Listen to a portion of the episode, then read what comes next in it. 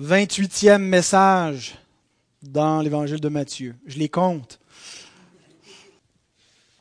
Euh, la semaine dernière, nous avons euh, introduit une portion importante de, l'évangile, mais de toute l'écriture aussi, je pense, parce que euh, Christ y révèle la place de la loi, ce qu'il est venu lui-même faire par rapport à, la loi et aux prophètes de l'Ancien Testament. Et donc, c'est un passage clé pour comprendre l'unité des Écritures, comment euh, relier l'Ancien et le Nouveau Testament. Et c'est un passage aussi qui est fondateur pour comprendre la nature du royaume de Dieu. Christ euh, est le roi envoyé dans le monde, il vient pour établir le royaume, alors pour comprendre la nature de ce royaume et comment on y vit, euh, il déclare des, instructions importantes, fondamentales dans euh, ce passage. Alors la semaine dernière, on s'est concentré sur le verset 17, sur Jésus face à la loi et aux prophètes. Et un verbe en particulier que Jésus utilise pour définir son rôle par rapport à la loi, je suis venu accomplir la loi et les prophètes. Non pas l'abolir, mais l'accomplir. Et à la fin de sa mission, Jésus s'est écrié, tout est accompli. Et je pense qu'il faut, il faut relier ce tout est accompli avec ce qu'il déclare ici. Il est venu accomplir la loi et les prophètes dans ce qui était requis en termes de son obéissance active, de faire parfaitement euh, une parfaite obéissance au commandement de Dieu, mais aussi dans son obéissance passive, de subir la, colère de Dieu, la malédiction de la loi. Et en cela, il a accompli la loi et il s'est, écrié en mourant, tout est accompli. Nous avons immédiatement euh, vu qu'est-ce que ça implique pour nous, que Christ ait accompli la loi que non seulement il est accompli objectivement dans l'histoire, dans le temps, mais il est accompli subjectivement en nous par l'application que, euh, Dieu, dans sa grâce, nous fait de l'œuvre de Christ. Il prend l'œuvre de Christ et il l'applique en nous. Et l'Écriture déclare que la justice de la loi est accomplie en nous qui croyons. Et elle nous explique comment, que ce n'est pas par les œuvres d'obéissance que nous pratiquons, que nous accomplissons la justice de la loi pour euh, être déclarés justes aux yeux de Dieu, mais par le moyen de la foi. Qu'en croyant en Christ, c'est lui, sa justice, qui nous est imputée à justice. Quand Abraham fut déclaré juste par Dieu parce qu'il l'a cru, c'est la justice de Christ qui l'a justifié, justice qui allait être accomplie dans le futur, mais c'est la même justice sur la base de laquelle Dieu a déclaré juste Abraham et que Dieu nous déclare juste, donc justice qui est accomplie en nous par la foi en Christ. Qu'est-ce que ça implique par rapport à la loi? Nous sommes libres, n'est-ce pas, de la loi? La justice de la loi est accomplie en nous, donc nous sommes libres de la loi. En effet, nous sommes libres de la condamnation de la loi. Il n'y a plus aucune condamnation pour ceux qui sont en Jésus-Christ. Pourquoi? Parce que toutes les exigences de la loi sont satisfaites vis-à-vis de d'eux. Il n'y a plus rien à satisfaire vis-à-vis de la loi, donc il n'y a plus de condamnation. Mais nous ne sommes pas libres des obligations de la loi. Le, puritain Thomas Adams l'exprime ainsi. Bien que la loi n'ait aucun pouvoir pour nous condamner, elle a le pouvoir de nous commander. C'est ce que les, théologiens ont appelé le troisième usage de la loi. Tantôt, en commençant, euh, Michel euh, vérifiait parce qu'il y a le petit papier qui, pour shifter le diaporama, puis il dit Est-ce que j'ai le bon papier? Tu n'as pas sauté un message? La semaine passée, c'était le premier usage de la loi. Puis là, c'est le troisième usage de la loi. On a passé par-dessus le deuxième. Mais le, le, premier usage de la loi, c'est de nous conduire à Christ. Elle met en évidence notre péché et euh, l'usage que Dieu fait de la loi en cela, c'est de nous conduire à Christ. Le troisième usage de la loi, c'est qu'il euh, il dirige nos vies euh, en, nous montrant par sa loi quelle est sa volonté, qu'est-ce qu'il désire de nous. Le deuxième usage de la loi entre les deux, c'est qu'elle avait pour fonction de restreindre le mal dans la société en général, spécifiquement sous le peuple de l'Ancienne Alliance, pour garder la promesse. Donc, ce n'est pas, euh, pas un usage qui est abordé de manière aussi explicite dans le texte. Alors, ce n'est pas parce que je l'ai oublié, mais c'est parce qu'on passe du premier qui était dans, le verset 17 à, à l'application maintenant quand on parle du chrétien et la loi. Le troisième usage de la loi qui est de diriger notre vie. Alors nous allons lire le texte et euh, ça va peut-être s'éclaircir davantage ce troisième usage. Matthieu 5, 17 à 20. Ne croyez pas que je sois venu pour abolir la loi ou les prophètes. Je suis venu non pour abolir, mais pour accomplir. Car je vous le dis en vérité, tant que le ciel et la terre ne passeront point, il ne disparaîtra pas de la loi un seul iota ou un seul trait de lettre, jusqu'à ce que tout soit arrivé. Celui donc qui supprimera l'un de ses plus petits commandements et qui enseignera aux hommes à faire de même sera appelé le plus petit dans le royaume des cieux. Mais celui qui les observera et qui enseignera à les observer, celui-là sera appelé grand dans le royaume des cieux. Car je vous le dis, si votre justice ne surpasse celle des scribes et des pharisiens, vous n'entrerez point dans le royaume des cieux. Seigneur notre Dieu, c'est un immense privilège que nous avons d'être réunis dans l'assemblée des saints pour adorer le Dieu saint et l'adorer en écoutant sa parole, en la comprenant, en l'appliquant. Nous te prions donc, Père, de nous édifier par cette bonne parole, en l'illuminant dans nos cœurs par ton Saint-Esprit. Et nous demandons cela par Jésus-Christ, par ses mérites à lui, par sa médiation parfaite, par son œuvre qu'il accomplit et sa personne sans péché. Seigneur, c'est en son nom que nous te prions. Amen.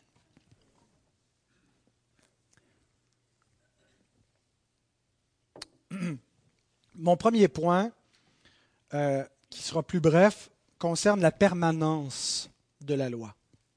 Au verset 18, Christ déclare cette permanence. Il dit, Je vous le dis en vérité, tant que le ciel et la terre ne passeront point, il ne disparaîtra pas de la loi un seul iota ou un seul trait de lettre jusqu'à ce que tout soit arrivé. Dans cet énoncé, Christ déclare donc la permanence de la loi. Dans le prochain message, je lui ai dit qu'il y aurait trois messages sur cette péricope. Nous allons voir pourquoi, quand Jésus parle ici de la loi et que de la loi, il n'y aura pas un iota qui va tomber, pas un trait de lettre, il n'inclut pas chaque commandements individuels de l'Ancien Testament. L'Écriture fait une distinction entre ce qui est propre à la loi, exprimé dans certains commandements, et d'autres commandements positifs qui ne sont pas la loi en elle-même, mais qui étaient des applications particulières de la loi, qui eux sont tombés, sont des yotas, si on veut, qui tombent entre l'Ancienne et la Nouvelle Alliance. Mais l'essence de la loi, et on va voir que l'Écriture fait des distinctions entre les commandements de Dieu la loi, avec un L majuscule, la loi de Dieu qui exprime la volonté de Dieu, elle, elle est permanente. Chaque commandement qu'on retrouve dans l'Écriture n'avait pas une valeur définitive, absolue, permanente, mais la loi, quand on la distingue de l'ensemble des commandements, elle est permanente. Donc on va distinguer ce qu'on appelle la loi morale. Mais ça, c'est pour la semaine prochaine. Et donc de cette loi-là, la loi morale de Dieu, Jésus déclare qu'il ne tombera pas un iota. Il y a, le mot iota, c'est, un, un, trait, un petit trait de lettre, ou le mot kéraya, euh, le point, comme on pourrait dire, il ne tombera pas aucun point des i ou pas une barre des t de la loi. Euh, c'est, l'idée donc qui, est dite. Ce n'est pas qu'il y a des petits commandements à la loi. Tous les commandements de la loi sont, grands et importants, mais euh, dans les moindres détails de l'essence propre de la loi, elle va persister jusqu'à la fin. Et Jésus utilise une image pour nous parler de cette permanence-là en comparant la permanence du ciel et de la terre comme étant moins sûre que de la permanence de la loi de Dieu. Et certains ont vu dans cette image-là quelque chose d'un peu mystérieux. Et, ont cherché à voir dans, ce que Jésus dit euh, le moment où la loi va être abolie. En disant ben, peut-être que ce que Jésus voulait nous dire, il prend un langage symbolique pour nous dire que la loi allait subsister jusqu'à un certain moment. Il y a le mot jusqu'à ici. Et donc, certains vont, vont, dire ben, le ciel et la terre ont passé lorsque Christ a été crucifié, ou à la Pentecôte, ou en l'an 70, lorsque le jugement que Jésus avait annoncé sur la nation d'Israël est arrivé. Et donc, c'est un langage qui nous parlait de, de réalités eschatologiques, euh, mais, mais, mais, qui se sont traduits dans des, événements euh, historiques, concrets. On n'a pas vu le ciel s'écrouler, mais c'était symboliquement ce qui s'est passé dans ces événements. Donc, la loi a pris fin euh, à ce moment. Je pense que, ben, pour ma part, moi, je vous soumets une interprétation qui est plus simple Jésus utilise un langage hyperbolique, euh, hein, l'idée du ciel et de la terre qui passent, euh, donc des choses qui sont extrêmement stables. Euh, on a l'assurance que, que, la terre euh, va tenir à sa place, que le ciel va être en place encore demain. Euh, mais même ça, ce sont des choses qui vont finir par, par passer. Et donc, malgré leur grande stabilité, l'assurance qu'on a que tout le cosmos tient en place, il y a quelque chose d'encore plus sûr de cela qui est la parole de Dieu qu'il a exprimée dans sa loi. Et donc, la, la terre et les cieux sont moins permanents que la loi de Dieu. Je pense simplement que c'est l'idée que Christ veut exprimer ici. Euh, c'est l'interprétation qu'en faisait Jean Calvin. Je vous cite un extrait de son, son commentaire. Tant que le ciel et la terre ne passeront point, euh, donc il, fait simplement euh, montrer le, bout de texte sur lequel il commente, Luc, Luc l'exprime un peu différemment, mais avec la même portée. Il écrit, Il est plus facile que le ciel et la terre passent qu'il ne l'est qu'un seul trait de lettre de la loi vienne à tomber. C'est un passage parallèle. On voit que c'est un peu différent comment c'est exprimé. Et ça éclaire, je pense, le sens de ce que Jésus dit ici dans Matthieu, qu'il est plus facile à la terre de passer qu'à la loi de disparaître. L'objectif du Christ dans ces deux passages était d'enseigner que la vérité de la loi, dans ses moindres détails, est garantie et que rien de plus durable ne peut être trouvé dans le monde entier. Moi, je souscris à cette interprétation de, ce passage. Euh, je vous invite à y souscrire également. Peut-être vous avez une autre lecture, mais euh, voilà, on ne prétend pas que la, prédication, euh, la parole de Dieu est infaillible, l'interprétation ne l'est pas nécessairement, mais celle-là est soumise à votre bon jugement et comme de bons béréens, vous vérifiez dans les Écritures et vous vous faites une, conviction sur la base des données bibliques. La loi, qu'est-ce que c'est? La loi, c'est l'expression par des commandements du caractère de Dieu. Dieu est saint, Dieu est juste, Dieu est amour, Dieu est bon. Et il veut que sa créature, qui est à son image, reflète ce qu'il est. C'est Dieu qui est le standard, qui est la norme. C'est lui qui fixe la norme du bien.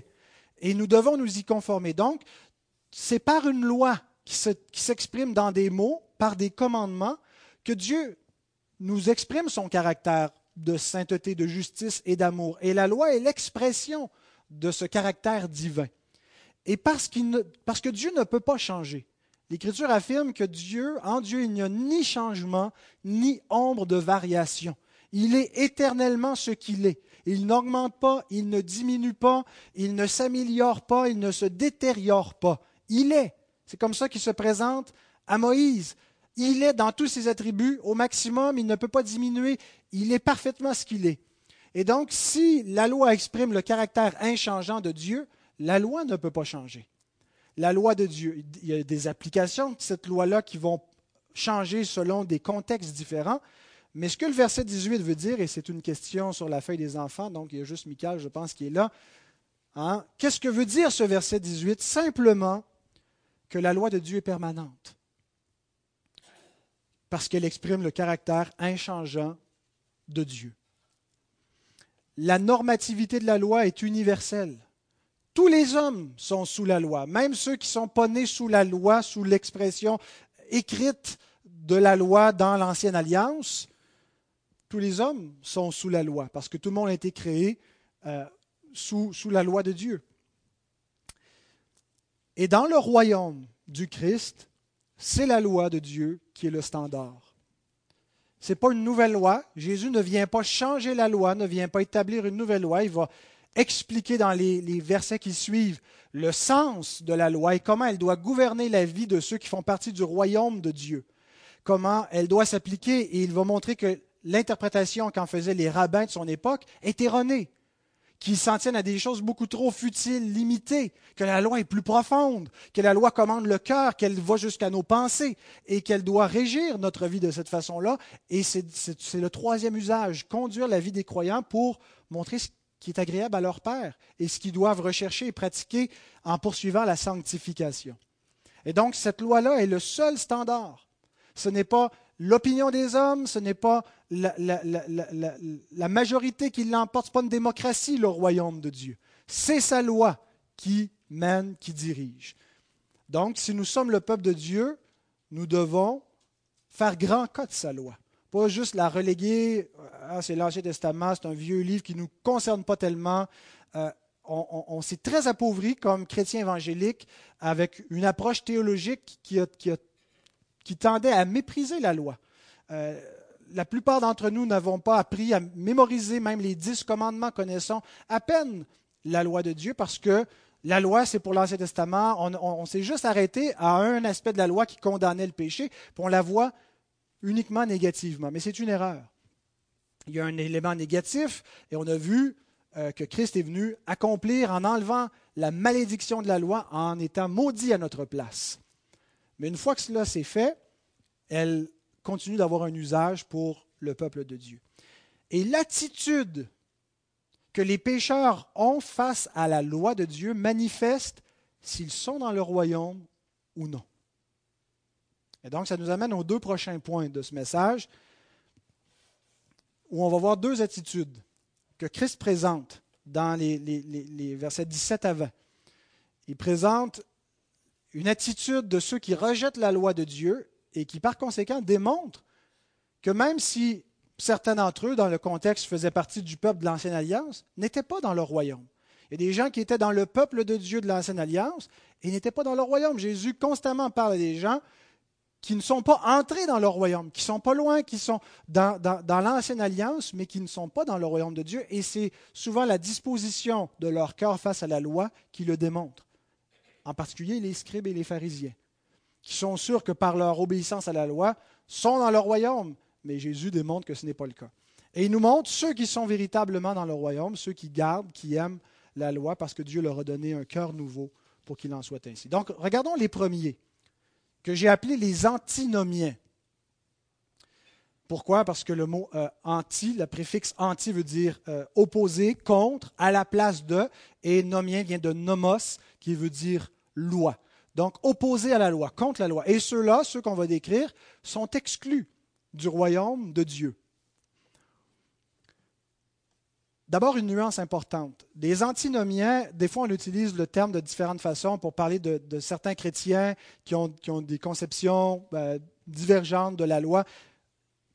Par antinomien, je ne veux pas dire ceux qui transgressent simplement la loi. Nous transgressons tous la loi, nous sommes tous des transgresseurs de la loi de Dieu. Donc, en ce sens-là, nous sommes tous antinomiens quelque part.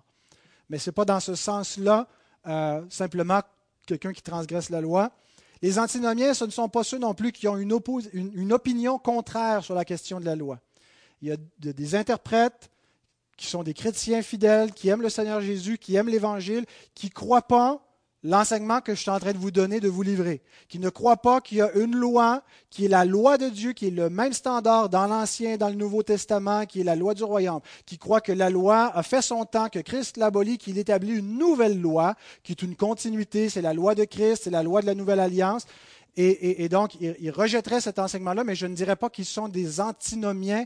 Je dirais qu'ils aiment quand même la loi de Dieu, c'est juste qu'ils disent que ce n'est pas la loi de Dieu, c'est la loi de Christ. Euh, et, je pense qu'ils sont simplement erronés dans leur lecture, dans leur compréhension des Écritures, et qu'ils aiment quand même la loi de Dieu. Les antinomiens, simplement, ce sont ceux qui sont morts dans leur péché. Ceux qui sont encore sous l'empire de la chair, l'empire du péché, et qui sont à cause de leur nature pécheresse, incapables d'aimer la loi de Dieu et de l'accomplir. Et parfois, ils essaient de se déguiser, de se déguiser en enfants du royaume, de se déguiser par la religion en personnes qui font partie de l'Assemblée des saints et qui sont dans le royaume de Dieu. Et ils se convainquent même qu'ils gardent la loi. Et c'était le cas des scribes et des pharisiens. Et c'est le cas de beaucoup de chrétiens dans l'histoire de l'Église qui sont tombés dans la même erreur euh, antinomienne, légaliste, euh, qui caractérisait les pharisiens, qu'on a retrouvé dans l'histoire de l'Église de gens euh, qui, pensent, par leurs observances religieuses, plaire à Dieu, mais ils se conforment dans des rituels extérieurs sans se rendre compte que leur cœur est, étranger de Dieu. Hein, ils, adorent Dieu du bout des lèvres sans se rendre compte que leur cœur lui est hostile. Voici comment Paul décrit les antinomiens. Je pense que c'est ce que Paul décrit dans Romains 8, 7 et ce que Jésus décrit quand il parle de ceux qui rejettent la loi, qui ne font pas partie du royaume, c'est la même catégorie de personnes, ce sont des inconvertis. Paul dit l'affection de la chair. Soulignez ce mot-là, l'affection de la chair est inimitié contre Dieu parce qu'elle ne se soumet pas à la loi de Dieu et qu'elle ne le peut même pas. Quand on lit le mot affection, tout de suite on pense au sentiment. Mais ce n'est pas premièrement un concept de sentiment et d'émotion, c'est davantage un concept qui réfère à la pensée. C'est le mot phronem. Euh, en anglais, on dirait un mindset une manière de penser. Donc, ce que Paul dit ici, c'est ce qui caractérise la manière de penser de la chair. C'est quoi la chair? C'est la nature charnelle, la nature irrégénérée, non convertie, qui n'est pas renouvelée par le Saint-Esprit. L'homme naturel, l'homme animal, l'homme laissé à lui-même, celui qui est toujours mort dans son péché, il est inimitié contre Dieu. Il est hostile à Dieu. Il est, en guerre contre Dieu. Et ça se manifeste de différentes façons. Ce n'est pas nécessairement par une hostilité pleine d'émotions. Comment ça se manifeste? En ne se soumettant pas à la loi de Dieu, et c'est une impossibilité. La condition charnelle se manifeste dans une impossibilité à se soumettre à Dieu, incapacité d'obéir à Dieu, d'aimer Dieu, de garder ses commandements. Et on peut enseigner les commandements à quelqu'un qui est mort dans son péché, il peut les comprendre intellectuellement, chercher à le faire, mais il est incapable de se délivrer de ses idoles, il est incapable d'aimer vraiment Dieu, parce que son cœur est sous la puissance de la mort, du péché. Il n'a pas reçu l'amour de la vérité. Il ne peut pas aimer Dieu, il ne peut pas penser les pensées de Dieu. C'est sa condition spirituelle. Voici comment Jésus décrit l'affection de la chair dans notre passage. Celui qui supprimera l'un de ses plus petits commandements et qui enseignera aux hommes à faire de même sera appelé le plus petit dans le royaume des cieux.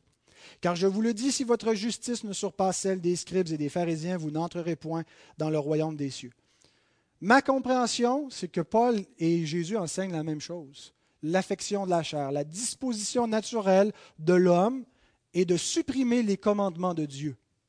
C'est comme ça que se manifeste l'affection, le phronème de la chair, le mindset, la disposition mentale et spirituelle et affective. Il y a un, élément, oui, d'affection, d'attachement de ce, ce que le cœur aime et de ce que la volonté exécute. Ça consiste à supprimer les commandements de Dieu. C'est l'homme naturel. L'homme naturel retient injustement la vérité captive il la connaît.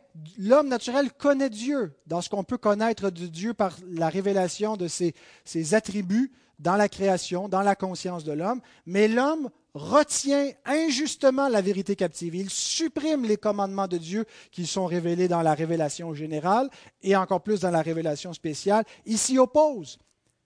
Et Paul ajoute à la fin de ce passage, vous paraphrasez Romains 1, certains l'ont reconnu, verset 32, et bien qu'ils connaissent le jugement de Dieu déclarant dignes de mort ceux qui commettent de telles choses, non seulement ils les font, mais ils approuvent ceux qui les font. Ce que Jésus dit, ils transgressent, ils enseignent aux hommes à faire de même. Mais ce n'est pas fait de manière toujours délibérée. L'homme naturel, parfois, rejette la loi de Dieu, s'oppose à lui à point levé, hein, comme de réels antichrists qui, sans honte, verbalisent leur hostilité envers Dieu. Mais parfois, c'est fait de manière très déguisée, en prenant des habits religieux, en faisant semblant de se soumettre à Dieu, en se persuadant soi-même qu'on est un enfant de Dieu. Mais c'est impossible pour la chair de se soumettre à Dieu. Elle est inimitié. Et à moins de recevoir un cœur nouveau, l'homme est incapable d'aimer Dieu et d'aimer sa loi et de la garder. Il ne peut que la modifier et la supprimer. Or, il y a beaucoup d'hommes dans l'histoire qui sont semblables aux scribes et aux pharisiens, qui sont ceux sur qui Jésus met le projecteur dans ce passage. Ils ne comprennent pas la loi. Et parce qu'ils ne la comprennent pas, ils ne, s'y soumettent pas et ils la modifient. Ils il change le sens de la loi pour lui donner une autre interprétation. Il change même les commandements de Dieu et ils mettent un standard qui, selon eux, est le standard de Dieu. Ils disent, voici, nous, atteignons ce standard. Paul écrit, Romains 10, verset 1 à 3, Frères, le vœu de mon cœur et ma prière à Dieu pour eux. Il parle de ses parents dans la chair, qui sont israélites, à qui sont les alliances. Il parle des Juifs de son temps c'est qu'ils soient sauvés. Ils ne les voient pas comme des sauvés. Ils font pourtant partie du peuple de l'Alliance, mais ils ne sont pas sauvés. Je leur rends le témoignage qu'ils ont du zèle pour Dieu, mais sans intelligence. Ils ne comprennent pas. Ne connaissant pas la justice de Dieu et cherchant à établir leur propre justice, ils ne se sont pas soumis à la justice de Dieu. Autrement dit, ils ne comprennent pas ce que la loi exige véritablement. Ils ne souscrivent pas à l'enseignement que Jésus va apporter sur la loi, ils ont une autre interprétation. Et parce qu'ils ne comprennent pas la justice de la loi, ils ont établi leur propre standard de justice et ils pensent que c'est ça le standard de Dieu. Alors, à leurs yeux, tout est correct. Mais Jésus dit, si votre justice ne surpasse pas celle des scribes et des pharisiens, oubliez ça. Vous n'entrerez pas dans le royaume des cieux. Leur justice est loin d'atteindre les standards de Dieu. on voit souvent les scribes et les pharisiens comme des légalistes, comme des gens qui cherchaient par leurs œuvres, par leur obéissance légale au moindre détail de la loi, à entrer dans le royaume. Et, ce n'est pas faux. Il y a une réalité euh, au fait que les, les, pharisiens étaient des légalistes, des gens qui, par les œuvres, cherchaient à être trouvés justes devant Dieu et mériter leur place dans le royaume.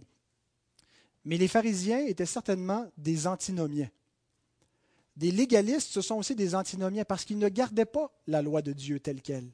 Ils la modifiaient. Ils abolissaient la loi de Dieu pour établir leur propre tradition. Et Dieu dit ceci dans Deutéronome 4.2, Vous n'ajouterez rien à ce que je vous ai prescrit, et vous n'en retrancherez rien, mais vous observerez les commandements de l'Éternel, votre Dieu, tels que je vous les prescris. Jésus dit, vous annulez la parole de Dieu au profit de votre tradition vos commandements entrent en collision avec les commandements de Dieu, votre interprétation de la parole de Dieu est fausse, vous ajoutez des commandements et vous annulez la parole de Dieu au profit de votre tradition, vous êtes des antinomiens. Vous vous opposez à la loi de Dieu, puis vous vous persuadez que vous gardez la loi de Dieu. Vous êtes gravement dans l'erreur. Alors c'est ce que Paul décrit aussi. Ils ne sont pas soumis, ne comprennent pas, ils ont un zèle sans intelligence, ne comprennent pas la justice de Dieu, ne s'y soumettent pas et se persuadent que tout est beau pour eux. Et c'est ce que l'homme naturel fait. Même ceux qui n'ont pas grandi dans le contexte religieux qui était semblable à celui des, pharisiens du temps de Jésus, ceux qui ont grandi dans, le monde du 21e siècle au Québec, euh, post-chrétiens, catholiques non pratiquants, connaissent Dieu dans ses dans sa révélation générale. Et ce que Dieu demande, ils ont une conscience qui reflète la loi de Dieu et ses standards. Et quand on demande à quelqu'un s'il va pouvoir entrer au ciel, qu'est-ce qu'il répond généralement? Il espère bien. Et sur quelle base? Qui n'est pas si pire que ça. Qui fait le bien, qui ne fait pas trop de mal, qui fait plus de bien que de mal, ne connaissant pas la loi de Dieu, ne connaissant pas les standards de l'exigence de la loi, ils ne se sont pas soumis à la justice de Dieu, ils ont établi leurs propres standards et à leurs yeux, tout est correct. C'est ce que Salomon nous explique dans le Proverbe 21, au verset 2. Aux yeux de l'homme, toutes ses voies sont justes, mais c'est l'Éternel qui pèse les cœurs. Et il ne considère pas que les voies de l'homme sont suffisantes pour satisfaire sa justice. Psaume 12 dit, L'homme veut imposer sa loi par sa langue. Qui sera notre maître L'homme veut lui-même mettre ses standards. Mais c'est ce que fait naturellement l'homme. On a une description simplement ici, dans, dans, le Sermon sur la montagne, de ces vérités théologiques que Paul explique de l'homme naturel.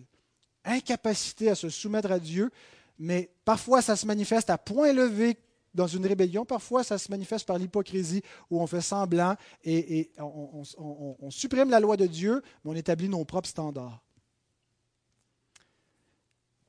Ce que ces gens doivent savoir, c'est que ceux qui ne sont pas soumis à la loi de Dieu, ceux qui n'obéissent pas à Dieu, sont exclus de son royaume. Paul affirme, 1 Corinthiens 6, 9 à 11, ce n'est pas un salut par les œuvres quand Paul affirme cela. Il dit, Ne savez-vous pas que les, les injustes n'hériteront point le royaume de Dieu? Ne vous y trompez pas ni les impudiques, ni les idolâtres, ni les adultères, ni les efféminés, ni les infâmes, ni les voleurs, ni les cupides, ni les ivrognes, ni les outrageux, ni les ravisseurs n'hériteront le royaume de Dieu. Et c'est là ce que vous étiez, quelques-uns de vous. Mais vous avez été lavés, mais vous avez été sanctifiés, mais vous avez été justifiés au nom du Seigneur Jésus-Christ et par l'Esprit de notre Dieu. Paul n'est pas en train de dire que par notre obéissance à la loi, on va entrer dans le royaume. Mais il est en train de dire que ceux qui ne sont pas dans le royaume sont ceux qui manifestement n'obéissent pas à Dieu, changent les standards de Dieu, établissent leur propre loi, disent ouais, Dieu dit ça, mais et font leurs standards, font leur propre loi et manifestent ainsi qu'ils ne sont pas soumis à Dieu, que leur chair est toujours inimitié contre Dieu. Ils ont cette hostilité. Comment se manifeste l'hostilité contre Dieu? Par un refus de se soumettre à lui, de se soumettre à ses commandements. Jésus dit exactement la même chose au verset 20 en l'appliquant aux scribes et aux pharisiens. Ils sont des injustes qui n'entreront point dans le royaume des cieux. Ils sont exclus. Eux, ils pensent que leur standard est correct, mais ce n'est pas le cas. La loi de Dieu les condamne. Le verset 19 est peut-être un peu plus complexe quand il dit celui donc qui supprimera l'un de ses plus petits commandements et qui enseignera aux hommes à faire de même sera appelé le plus petit dans le royaume des cieux. Donc il semble qu'il y en a qui sont dans le royaume et qui enseignent à supprimer la loi de Dieu. Comment est-ce qu'on doit comprendre ça? Il y a deux possibilités. Soit ici qu'il y ait question de gens qui sont sauvés, mais euh, qui désobéissent manifestement, qui transgressent la loi de Dieu et qui enseignent aux gens que ce n'est pas grand-chose.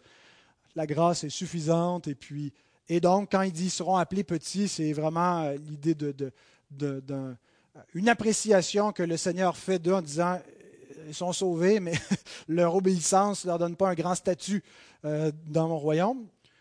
Ou soit que ce n'est pas du tout ça que ça veut dire. Ils ne sont pas dans le royaume. Et il est question ici de gens qui ne sont pas sauvés.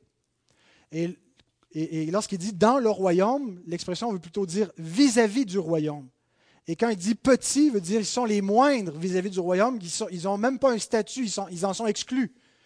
Ils sont indignes du royaume, dans ce sens-là. Et c'était l'expression euh, de certains pères de l'Église, Jean Chrysostome, 347 à 407. Donc, il y a un bon bout de temps euh, avant nous qui a, lu ce texte et qui écrit ceci dans son commentaire en, entendant le plus petit dans le royaume des cieux, ne comprenez, rien d'autre que l'enfer et les tourments.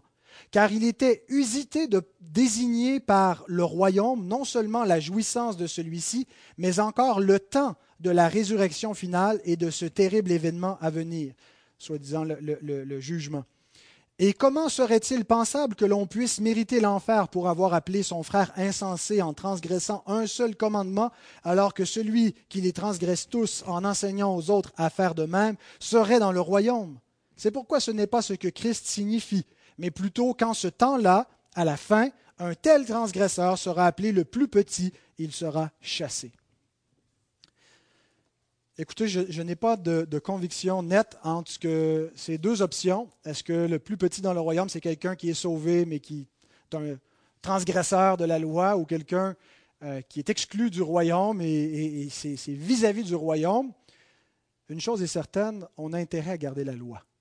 On a intérêt à ne pas chercher à supprimer les commandements de Dieu euh, et, euh, à avoir une justice qui surpasse celle des scribes et des pharisiens.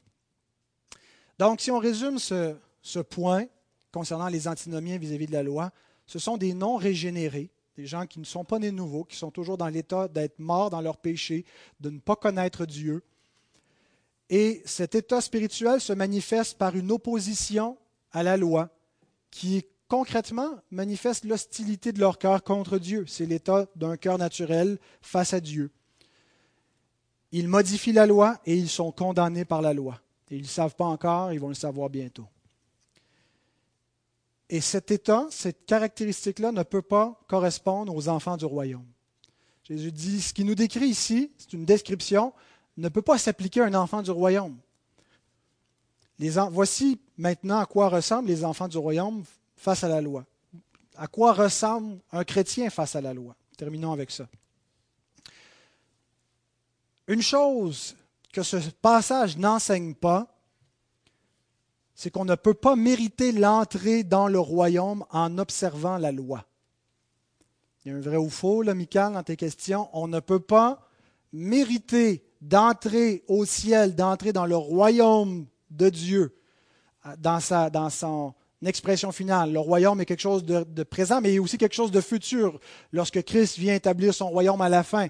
On ne peut pas entrer en méritant notre entrée par notre obéissance. Et, une lecture superficielle pourrait nous donner l'impression que c'est ce que Jésus enseigne ici. Hein, vous devez mériter, les, passer ce que les pharisiens et les scribes font, vous devez les surpasser pour avoir votre place, pour gagner votre place. Mais remarquez qu'il n'y a aucune notion ici de mériter sa place, de gagner sa place, de, de, de mérite ici. Il est vrai que ceux qui sont dans le royaume gardent la loi. Mais ce n'est pas parce qu'ils gardent la loi qu'ils sont dans le royaume. C'est le contraire. C'est parce qu'ils sont dans le royaume qu'ils gardent la loi. Ils sont caractérisés par des, personnes qui sont de nouvelles créatures, qui aiment Dieu, qui aiment la justice de Dieu et qui aiment la loi de Dieu. Donc, ce n'est pas parce qu'ils ont gardé la loi qu'ils sont, sont, devenus des enfants du royaume, mais parce que par grâce, ils ont été faits enfants du royaume en suivant le Christ, en croyant en lui, qui a accompli la loi pour eux, qu'ils aiment eux aussi la loi. Il est vrai que Jésus dit au verset 20 que leur justice doit surpasser celle des scribes et des pharisiens, mais ce n'est pas une condition, c'est une description. Si notre justice n'est pas mieux que celle des scribes et des pharisiens, les scribes et les pharisiens, c'est des inconvertis. C'est des fils de la géhenne. C'est des fils de la vipère. C'est des fils du diable. Ils ont seulement Abraham pour père dans la chair, mais ils ne sont pas des fils spirituels d'Abraham, ce pas des croyants, ils sont morts dans leur péché. Alors si notre justice surpasse pas celle des scribes et des pharisiens, comment peut-on prétendre être des enfants de Dieu? Alors ce n'est pas une condition en disant vous devez avoir une plus grande justice pour mériter votre place, mais c'est une description. Si on se compare aux scribes et aux pharisiens, j'espère qu'on a mieux qu'eux pour démontrer qu'on est vraiment des enfants du royaume, contrairement à eux. Alors c'est ce que ça veut dire. Les régénérés, ceux qui sont entrés dans le royaume, parce qu'on ne peut pas entrer dans le royaume si on ne naît pas de nouveau. Alors ceux qui sont nés de nouveau, qui sont entrés dans le royaume, gardent la loi. C'est ce qui les caractérise. Deux caractéristiques des chrétiens devant la loi. Première caractéristique, plus brève, la loi les conduit à Christ. La différence fondamentale entre le chrétien et le non-chrétien vis-à-vis de la loi est celle-ci. La loi mène le pécheur converti à Christ. Et l'autre, elle le condamne. La différence fondamentale n'est pas premièrement dans notre obéissance à la loi. On est tous les deux des transgresseurs de la loi. Il y a des, non-croyants, parfois, qui ont une plus belle éthique que certains croyants. Ce n'est pas d'abord dans notre obéissance, c'est dans le fait que la loi nous a menés à Christ. La loi nous a menés à Christ en nous conduisant à la repentance, en mettant en évidence notre péché, en mettant en évidence notre besoin d'un sauveur. La première question que je vous ai posée tantôt, c'est reconnaissez-vous votre besoin d'un sauveur? Votre besoin, vous repentez-vous? Pourquoi on peut reconnaître ça? Parce que la loi nous le montre, qu'on est tellement en deçà de la justice de Dieu. On est tellement loin d'atteindre ces standards qu'on a besoin d'un sauveur. Donc la loi nous conduit à Christ. Pour qu'on croie en lui et qu'on soit justifié par lui devant Dieu. Et ça, ce n'est pas un usage de la loi. Ça, c'est le premier usage de la loi. La loi nous conduit à Christ qui arrive une fois pour toutes, c'est fini. C'est pas juste à la conversion, la loi nous a menés à Christ, puis elle nous conduit plus à Christ. La loi nous conduit continuellement à Christ. Parce que on, se mesure au standard que Dieu exprime dans sa loi, on revient constamment au Seigneur Jésus. Pourquoi? Pour être pardonné. La loi met en évidence, elle l'a mis en évidence dans le passé, mais elle continue de mettre notre péché en évidence. Vous péchez, je pêche. Nous avons des pensées adultères, nous avons des pensées haineuses, nous jugeons, nous méprisons, nous avons peine à aimer, nous sommes constamment en dessous des standards de Dieu, même si nous cherchons à les accomplir. Donc la loi nous ramène continuellement à Christ. Qu'est-ce qu'on fait? Quand l'Écriture nous dit si quelqu'un a péché, qu'est-ce qu'il fait? Il le confesse. Dieu est fidèle et juste pour, pour lui pardonner. Le sang de Christ nous purifie de tout péché. On revient toujours au sang de Christ par la loi qui nous y ramène. Donc ça, c'est notre, réalité fondamentale face à la loi. Elle montre qu'on est des pécheurs et qu'on continue d'être des pécheurs. Être justifié ne veut pas dire qu'on est des justes, veut dire qu'on est déclaré juste. Il y a une grande différence. Luther exprimait cette réalité en disant Simul justus et peccator, à la fois juste et pécheurs. Nous sommes déclarés justes et nous avons commencé à pratiquer la justice par la grâce de Dieu, aimer les standards de justice, mais nous demeurons des pécheurs. Et la loi nous le rappelle constamment et nous ramène constamment à Christ. Mais nous ne sommes pas hostiles à la loi. Nous ne voulons pas changer les standards. Nous voulons, nous, être changés pour être conformés. Celui qui l'a le mieux exprimé dans mes lectures, je suis tombé sur cette belle, belle euh, euh, phrase de Charles Siméon. Euh, et je l'ai trouvée tellement belle que je l'ai enregistrée. Vous l'entendrez euh, de manière aléatoire à la radio dans les pensées qui sont lues entre les, les, les, chants. Il dit Un homme spirituel, c'est-à-dire un homme né de nouveau, un homme qui a le Saint-Esprit, ne se plaint pas de la rigueur de la loi, mais de la méchanceté de son cœur. Il ne désire pas que les commandements de Dieu soient abaissés à son niveau, mais veut atteindre les plus hauts sommets des commandements divins. Il comprend que ce n'est pas juste une question de conformité extérieure, que c'est une question de conformité intérieure dans ses pensées, dans son cœur, dans sa disposition. Et la loi l'amène à soupirer après cette perfection et il le ramène constamment à Christ et dire Seigneur, fais que, que Christ vive en moi, manifeste Christ en moi et fais mourir mon péché. Alors ça, c'est la disposition d'un pécheur né de nouveau, d'un pécheur converti. Et, c'est un travail que, la loi fait. Et donc, c'est une distinction vraiment importante. Ce pas, que, ce que pas la disposition des pharisiens face à la loi. Eux disaient non, tout est correct, la loi, parce qu'ils l'avaient modifiée. Mais devant les vrais standards de la justice, nous ne pouvons que nous enfuir en Christ. La deuxième caractéristique des enfants du royaume face à la loi, c'est qu'elle est inscrite sur leur cœur. Donc, ce n'est pas seulement que leur statut légal a changé devant Dieu, ils sont plus des condamnés, mais des déclarés justes par l'imputation de la justice de celui qui est venu accomplir la loi, mais c'est qu'ils ont reçu un cœur nouveau. Il y a quelque chose, une expérience nouvelle, une, une réalité nouvelle qu'ils expérimentent face à la loi. Tantôt, on parlait des inconvertis. Et le langage biblique les décrit par l'affection de la chair, la disposition naturelle du péché d'un cœur inconverti à Dieu. Le chrétien n'est plus caractérisé par cela. Il est caractérisé par l'affection de l'esprit la disposition, le mindset qui est renouvelé par le Saint-Esprit. Paul les compare ainsi, Romains 8, 5. Ceux, en effet, qui vivent selon la chair s'affectionnent aux choses de la chair. Ceux qui sont morts dans leur péché s'intéressent à ce qui correspond à leur nature.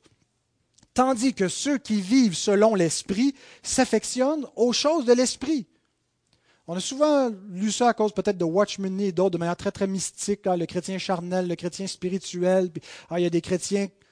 Paul est en de parler de deux états spirituels possibles, ceux qui sont morts dans leur péché, ceux qui sont nés de nouveau par l'Esprit. Ceux qui sont morts par le péché ne s'intéressent pas à la loi de Dieu, ils en sont hostiles. Les autres sont nés de nouveau, ils ont un cœur nouveau, ils aiment la justice de Dieu, ils ont des dispositions de cœur nouvelles à cause de l'Esprit. Ce n'est pas eux qui l'ont créé, c'est la grâce de Dieu en eux qui a fait ça par son Esprit. Qu'est-ce qui se passe à la régénération? La conversion, c'est quoi? La conversion, c'est un miracle.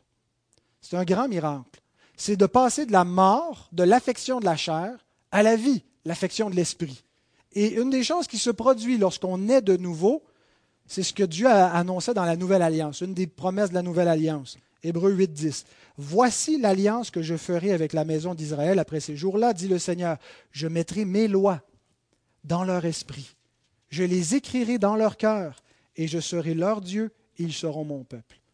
L'ancienne alliance a donné la loi écrite sur des tables de pierre, a donné la loi dans sa justice, mais ne promettait pas de l'écrire sur le cœur, ne promettait pas de donner la grâce du Saint-Esprit, le pardon des péchés et un cœur nouveau pour aimer Dieu. Elle donnait les exigences sans donner la capacité de les rencontrer, sans donner la parfaite justice de Christ pour accorder le pardon et donner une nature nouvelle pour accomplir ces exigences. La nouvelle alliance seule, qui a déjà commencé à donner ses bénéfices dans l'Ancien Testament. Elle était là euh, de manière embryonnaire. La nouvelle alliance seule donne ce que Dieu exige. Dieu exige de l'aimer de tout notre cœur, de toute notre pensée, de toute notre âme. Notre cœur est naturellement idolâtre. On est incapable de faire cela. On ne peut pas se délivrer nous-mêmes de nos idoles, de l'affection de la chair. Il faut que Dieu nous donne un cœur nouveau pour l'aimer. Et c'est ce que Dieu fait par sa grâce lorsque souverainement, par le moyen de sa parole prêchée, lorsqu'il nous appelle au moyen de sa parole et qui nous amène au Christ, le Saint-Esprit nous fait naître de nouveau et il écrit la loi de Dieu sur nos cœurs qui était anciennement le siège de l'inimitié contre Dieu, le siège de la corruption du péché, de l'affection de la chair, hein, qui était la pensée et l'esprit de l'homme. Dieu y inscrit maintenant sa loi, l'amour pour sa loi. Pourquoi aimons-nous Dieu? Parce que Dieu a mis son amour dans nos cœurs pour qu'on l'aime. Ce n'est pas donc une œuvre qu'on produit par nous-mêmes, par notre propre volonté, même si c'est nous qui l'expérimentons et qui l'exerçons, ça nous est donné par la grâce de Dieu de pouvoir l'aimer, de pouvoir croire en lui, de pouvoir être délivré de notre injustice, de notre péché. Donc les enfants du royaume ont un cœur nouveau, un cœur qui a été circoncis, un cœur qui a été renouvelé, sur lequel Dieu a inscrit sa loi, et sa loi est simple. Elle se résume en deux commandements. Aime Dieu, aime ton prochain. Les dix tables de la loi, les dix plutôt, les, deux tables et les dix commandements, décortiquent un peu plus qu'est-ce que ça veut dire aime Dieu, aime ton prochain. Puis beaucoup d'autres commandements de l'Ancien et du Nouveau Testament nous l'appliquent de manière très concrète, tout ce que la loi veut dire. Et c'est ce que nous verrons la semaine prochaine. Mais donc, celui qui est régénéré, et si vous êtes régénéré, même si vous avez une autre opinion théologique sur la question de la loi et des testaments, si vous êtes régénéré, vous aimez la loi. Proverbe 21, 15. C'est une chose, c'est une joie pour le juste de pratiquer la justice. Celui qui est déclaré juste aime pratiquer la justice. David s'écrit Combien j'aime ta loi Elle est tout le jour l'objet de ma méditation. David n'est pas un pharisien. David est un enfant du royaume, né de nouveau, qui a reçu par la grâce du Saint-Esprit la loi écrite sur son cœur et qui lui permet de s'écrier Combien j'aime ta loi. Je veux la méditer et elle me montre ce que toi t'aimes et je veux être conforme à ta volonté. Je veux t'aimer, tu me donnes un cœur nouveau. L'apôtre Paul déclare Je prends plaisir à la loi de Dieu selon l'homme intérieur. Ce n'est pas le langage d'un inconverti, ça. C'est pour ça que je crois que dans Romains 7, Paul parle d'expérience d'un chrétien, mais c'est un autre débat. Et parce que l'enfant du royaume aime la loi avec un cœur nouveau, il la pratique. Il cherche à mettre les commandements de Dieu en pratique. Et en faisant cela, il démontre qu'il est une nouvelle créature qui appartient à Dieu et non plus au diable, qui est un enfant du royaume de la lumière du royaume de Christ et non plus du royaume des ténèbres. 1 Jean 2, 4. Celui qui dit Je l'ai connu et qui ne garde pas ses commandements est un menteur, et la vérité n'est point en lui. Il ajoute à la fin du chapitre si vous savez qu'il est juste, reconnaissez que quiconque pratique la justice est né de lui. Et on pourrait dire que c'est parce qu'il est né de lui qu'il pratique la justice. Parce qu'il est né de nouveau, il pratique la justice. Ce n'est pas parce qu'il pratique la justice qui est né de lui, mais c'est parce qu'il est né de lui par grâce qu'il peut pratiquer la justice ayant reçu un cœur nouveau. Le même apôtre déclare, celui qui pratique, 1 Jean 3, 7 à 10, celui qui pratique la justice est juste, comme lui-même est juste. Celui qui pratique le péché est du diable, car le diable pêche dès le commencement. Le Fils de Dieu apparu afin de détruire les œuvres du diable. Quiconque est né de Dieu ne pratique pas le péché, c'est parce que la semence de Dieu demeure en lui, et il ne peut pécher parce qu'il est né de Dieu. C'est par là que se font connaître les enfants de Dieu et les enfants du diable. Certains ont mal compris ce que Jean exprime ici, ils sont tombés dans le perfectionnisme, et Jean dit, il faut être parfait si on est né de Dieu. Ce n'est pas du tout ce qu'il enseigne. Il compare les deux natures. Autrefois, on pratiquait le péché, on aimait pratiquer le péché, c'était l'affection de la chair. Maintenant, on est né de nouveau. On ne peut plus vivre dans cette condition. Et on aime les commandements de Dieu et on veut les garder. Et c'est comme ça que se manifestent deux natures, ceux qui sont du diable, de la vipère, et ceux qui sont de Dieu. Dernière citation dans l'épître de Jean, vers la fin, 1 Jean 5, 3 à 4. Car l'amour de Dieu consiste à garder ses commandements. Et ses commandements ne sont pas pénibles car tout ce qui est né de Dieu triomphe du monde, et la victoire qui triomphe du monde, c'est notre foi. Vous ne trouvez pas la loi de Dieu pénible, vous aimez la loi de Dieu, même si on la transgresse, même si on est incapable d'atteindre les plus hauts sommets de ces standards et qu'on arrive toujours en dessous tant aussi longtemps qu'on ne sera pas glorifié, nous aimons cette loi et nous voulons la garder parce qu'on est né de Dieu. Donc, il y a une différence majeure, fondamentale entre la justice pharisienne et la justice chrétienne. Le verset 20 nous permet de comprendre la différence. Les pharisiens ont une justice externe. Pensent que parce qu'ils n'ont pas commis de meurtre, ils n'ont pas transgressé le sixième commandement. Le chrétien, parce qu'il est né de l'esprit, il comprend que parce qu'il a haï, il a transgressé le sixième commandement, c'est pourquoi il a besoin d'un sauveur. Mais maintenant, il veut vraiment garder ce commandement. Ce n'est pas suffisant pour lui de ne pas tuer. Il veut aimer son prochain, même son ennemi. Donc, justice externe, justice interne.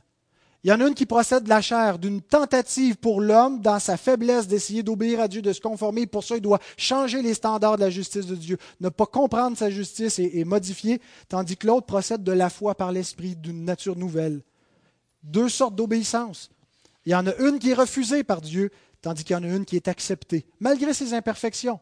Malgré l'imperfection de notre obéissance, Dieu accepte notre obéissance, parce qu'elle est sanctifiée en Christ, parce qu'elle lui est agréable, parce que Dieu ne la traite pas comme un juge qui, existe, qui exige une perfection à la lettre, mais parce que Dieu traite avec nous comme un bon père qui veut sanctifier ses enfants et qui reçoit notre vie comme une bonne odeur en Jésus-Christ, qui, qui, est la perfection.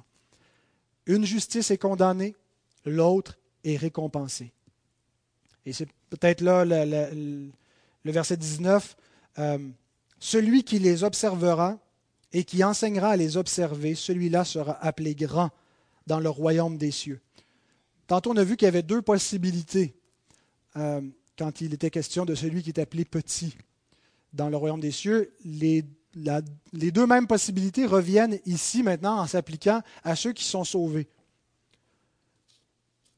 Il est peut-être question ici d'un degré euh, dans le royaume en fonction de l'obéissance.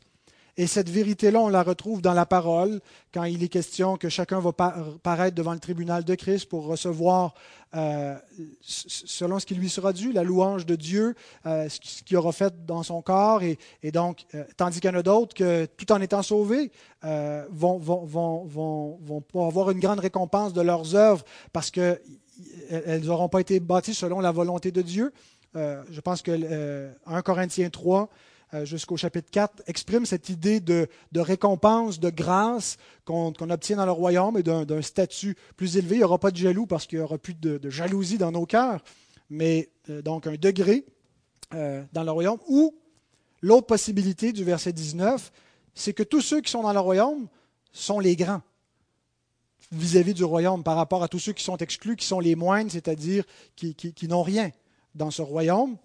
Euh, et, donc, tous ceux, les grands sont ceux qui sont admis dans le royaume. Et je pense que cette idée-là, euh, on la retrouve entre autres euh, dans le prophète Daniel, dernière citation pour ce matin, Daniel 12, 2 à 3. Plusieurs de ceux qui dorment dans la poussière de la terre se réveilleront, les uns pour la vie éternelle, les autres pour l'opprobre et la honte éternelle. Donc les grands versus les petits à la résurrection finale et générale des justes et des injustes. Ceux qui auront été intelligents, ceux qui auront été renouvelés dans leur intelligence, ceux qui sont nés de nouveau, ceux qui ont gardé la parole, brilleront comme la splendeur du ciel, et ceux qui auront enseigné la justice à la multitude brilleront comme les étoiles à toujours et à perpétuité. Donc, euh, peut-être en disant grand, il fait une comparaison, ben, il y a une comparaison avec les petits, soit d'exclusion et tous ceux qui sont sauvés sont considérés comme les grands qui vont briller pour l'éternité, ou soit qu'il est question ici au verset 19 d'un degré euh, d'éclat euh, dans, dans le royaume, mais tout ça est en fonction de notre disposition face à la loi. Alors si on résume simplement, la loi morale de Dieu est permanente. Les perdus la rejettent, tandis que ceux qui appartiennent au royaume de Dieu l'observent. J'aurais pu vous dire juste cette phrase-là, ça serait revenu au même. Il me reste une question à voir pour la semaine prochaine. Quelle loi? Quand Jésus dit qu'on euh, doit garder la loi dans le royaume et que si on est enfant du royaume, on aime cette loi. Alors c'est ce que nous verrons dimanche prochain, pas dimanche prochain parce qu'on a un pasteur invité, mais dans deux semaines, si le Seigneur le permet, quelle loi devons-nous garder?